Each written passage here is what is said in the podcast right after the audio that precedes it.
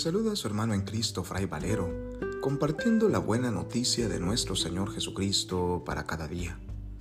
Reflexionamos hoy el Evangelio según San Lucas, capítulo 18, versículos del 9 al 14, correspondiente al sábado de la tercera semana del tiempo de Cuaresma. En aquel tiempo dijo Jesús esta parábola por algunos que teniéndose por justos se sentían seguros de sí mismos y despreciaban a los demás. Dos hombres subieron al templo a orar. Uno era fariseo, el otro un publicano. El fariseo erguido oraba así en su interior.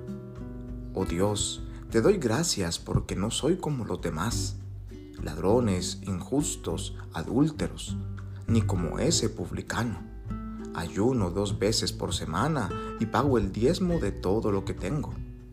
El publicano, en cambio, se quedó atrás y no se atrevía ni a levantar los ojos al cielo. Solo se golpeaba el pecho diciendo, Oh Dios, ten compasión de este pecador. Les digo que éste bajó a su casa justificado y aquel no, porque todo el que se enaltece será humillado, y el que se humilla será enaltecido. Palabra del Señor, gloria a ti Señor Jesús. Al encontrarnos más allá de la mitad del tiempo de Cuaresma, vale la pena examinarnos un poco en nuestro interior, entrar en lo más profundo de nuestro corazón y pensar de qué manera me presento yo delante de Dios, cómo me dirijo hacia Él ¿De qué manera hablo y me comunico yo con mi Dios a través de la oración? Hoy en el Evangelio Jesús nos propone dos maneras de cómo acercarnos a Dios. Por una parte, la forma como lo hacen los fariseos, que sintiéndose justos, santos y buenos, desprecian a los demás.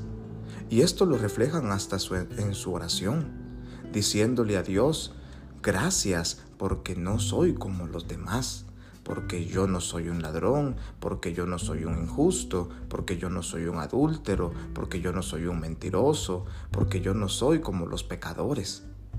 Muchas veces nosotros nos sentimos de esta manera y nuestra oración se convierte en una autoalabanza en un reconocimiento de lo que yo no soy, creyendo que soy más grande que los demás y que voy cultivando puntos en el cielo por ser, entre comillas, bueno.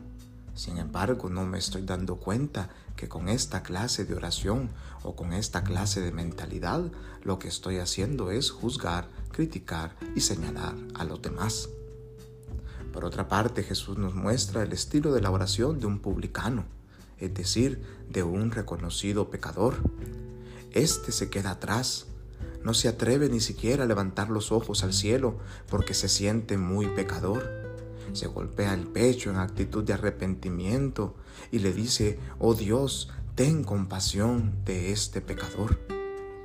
El publicano reconoce su pecado el publicano se reconoce débil, se reconoce frágil, se reconoce necesitado del perdón y de la misericordia divina. Este pecador sabe que nada puede hacer solo. El fariseo siente que solo puede salir adelante, que ya lo ha hecho, que solo puede levantar la frente en alto y sentirse más que los demás.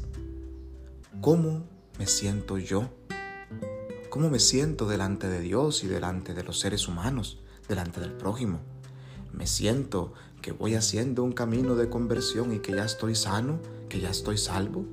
O por el contrario, siento cada vez más necesidad de la misericordia divina, porque mientras más voy, caminando por el camino de la vida, más me voy dando cuenta que siempre continúo pecando. Hoy la invitación de Jesús es a bajar a nuestra casa con la actitud del publicano con esta actitud del que se humilla, del que se empequeñece, como el mismo Jesús que siendo rico se hizo pobre, como el mismo Jesús que siendo grande se hizo pequeño, como el mismo Jesús que nos invita a ser como los niños, a ser pequeños y menores, porque de los que se humillan, estos serán enaltecidos. De los que se humillan será el reino de Dios. En cambio, los que se enaltecen serán humillados, porque tarde o temprano caerán en conciencia del error que están cometiendo y caerán de la nube que se han fabricado. Que la fuerza de Dios nos permita vivir con humildad este tiempo cuaresmal y acercarnos con esta misma humildad a Dios en la oración y a nuestros hermanos en nuestras relaciones cotidianas. Que Dios Todopoderoso nos bendiga y nos guarde en este día, en el nombre del Padre, y del Hijo, y del Espíritu Santo. Amén. Paz y bien. thank you